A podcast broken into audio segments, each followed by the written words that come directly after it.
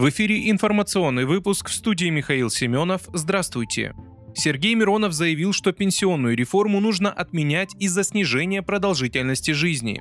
Председатель партии «Справедливая Россия за правду» руководитель партийной фракции в Госдуме Сергей Миронов назвал очередным примером цифровой эквилибристики сообщение Росстата о рекордном росте продолжительности жизни по итогам 2022 года. Политик пояснил, что отмеченный Росстатом рекорд роста вытекает из рекорда падения в 2020-2021 годах, когда пандемия коронавируса привела к увеличению смертности более чем на три года. По словам политика, после нормализации эпидемиологической обстановки обстановки продолжительность жизни предсказуемо выросла, но все равно не достигла до ковидного уровня. Он обратил внимание на то, что по данным Росстата в 2022 году средняя продолжительность жизни мужчин составила 67 лет 6 месяцев, а это значит, что средний россиянин сможет прожить на пенсии 2,5 года, а многие просто до пенсии не дотянут. Между тем, утвержденный правительством период дожития составляет 22 года.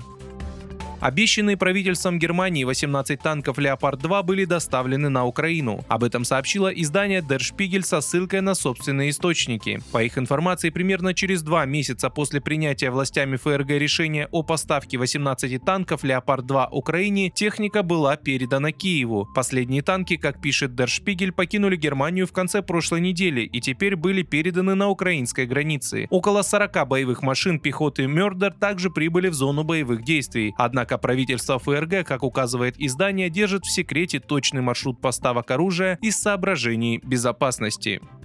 Вооруженные силы Украины не смогут начать наступление в стиле НАТО, несмотря на обучение солдат и поставки западной техники, пишет The Wall Street Journal. Наступление в стиле Североатлантического альянса предполагает массированный воздушный удар с использованием самолетов и крылатых ракет. Однако у ВСУ ограниченное число истребителей и боевых вертолетов. Оценил возможности украинской армии американский полковник в отставке Джон Нагл, поэтому они не будут рисковать ими в лобовой атаке. По словам опрошенных изданием экспертов, вместо этого Киев может предпринять крупную атаку с использованием высокоточного оружия дальнего действия, наземного базирования, в том числе ракет и артиллерии, большую часть которых им поставили западные страны. После этого предполагается масштабное наступление сухопутными войсками, которое также будет отличаться от натовских стандартов. Путин наградил медалью раненого диверсантами мальчика из Брянской области. Десятилетний житель Брянской области Федор Симоненко награжден медалью за отвагу. Указ президента Владимира Путина о награждении опубликован на официальном портале правовых актов. Мальчик был представлен к награде за то, что во время обстрела гражданского автомобиля украинскими диверсантами 2 марта вывел двух других маленьких детей и помог им спрятаться. При этом сам Федор получил ранение, после которого был госпитализирован. В указе говорится, что награда награда присвоена за мужество, отвагу и самоотверженность, проявленные при исполнении гражданского долга. Вы слушали информационный выпуск. Оставайтесь на справедливом радио.